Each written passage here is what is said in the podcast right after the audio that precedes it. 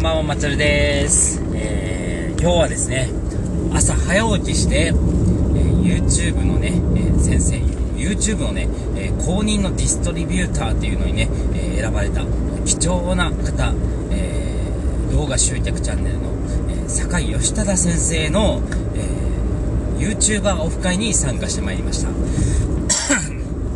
えっと、私が YouTube 真剣にやり始めたのが、えー、2018年の10月ですね。はい。あの、そのあたりから YouTube でも日本酒の魅力をもっと発信していきたいと思いましてですね、えー、その、酒井先生の、え、動画を見ながらですね、えどうやったら、えより多くの方に日本酒の魅力が届くかなっていうことで、え日々実践して、えそれをトライアンドエラーしてですね、え YouTube をやってきたわけです。えー、でね、今私のチャンネルも、え、今現在で、えー、2019年の、え6月末時点で、え900人ぐらいいましてですね、え単独の動画の再生回数も1万回を、え超えるものも出てきまして、まあ、日本酒を飲む方っていうのは100人に1人と言われているので、えまあ、バラエティーと比べると、えあれですけれども、あの、ニッチですけれども、まあ、でも、そこを、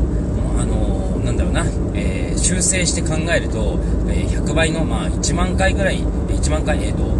なんだ、えー、100万回ぐらい再生しているのいるのとね、え変わりがないぐらいの価値があるんじゃないかななんて、えまあ、自分でね、え励ましながら、えやってきたんですけれども、いやもう本当ですね、え今日のオフ会すごく楽しかったですね、えー、今日のねオフ会に30人ぐらい参加しまして、えー、酒井先生はですねあの福井の方なんですよね、えー、日本酒業界ではねもう超有名なね、えー、ボンですね、え鯖江にある、えところですけれども、はい。えそこの作のすぐ近くということですね、はい。え酒井先生が、え LINE や YouTube でも呼びかけらしてで30人ぐらい来られた感じなんですけれども、え最初はですねあの質疑応答でしたね。はいなんか場を温める感じで、えー、その YouTuber のね、え質問に答えていく感じでした。で私も、え質問をさせていただきました、えー、私がね質問をしたのは、えーまあ、YouTube を通してですね、ジネスにもっとつなげていきたいという話をしたんですけれどもあの広告収益はまあもちろんそこを得れたらいいですけれども広告収益ではなくて、えー、YouTube を通してそれからさらに自分のビジネスにつなげていくにはどうしたらいいかっていうことを質問しました。あの私はですね、えー、日本酒の魅力を多くの方に発信してるんですけれどもあのこれはですね、まあ、一般の方にも配信してるんですけれどもでそれを通してですねあの自分の実績や、えー、経験値を上げていって結局自分の、えー、書籍を出したりとかそれとかですね、え、日本酒としてのジャンルであの有名人になりたいっていう、え思いがあるわけです。はいで、ゆくゆくはね、そういうお声がかかればいいなと思って、え YouTube をやってるんですよ。で、そういう声がね、かかるにはどうしたらいいかなっていう話をしたんですけれども、あの、そこにですね、も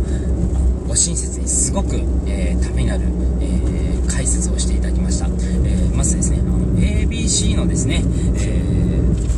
自分のビジネスを、え伝えていくための A という野、そして B というですね、え信頼を深めていくっていうところの分野、そして C というですね、えー、実際の来店につながることとか、えー、打ち合わせとか見積もりとかですね、えー、そういう風に実際にもう完全にマネタイズにつながるような、え段階とですね、その ABC 段階で、えも自分のビジネスを、え伝えていくっていうですね、え段階分けが必要だという風なことをおっしゃっていたんですよね。えー、なるほどだなって思ったんですよね、ものすごく。えー、私はね、もう一緒くたに、えー、もう全てこう、とにかく自分の情報をね、え上げていたんですけれども、え今ね、結構、あの SNS 関係もね、力入れてて、ブログも力入れてて、あのいろんな情報を配信してるんですよね。でも、やっぱね、どの情報も A みたいな感じだったので、とにかく認知をつなげることばっかりしかしてなかったので、あのあまり制約につながってなかったのかなっていうところがあったんですよね。なので、あの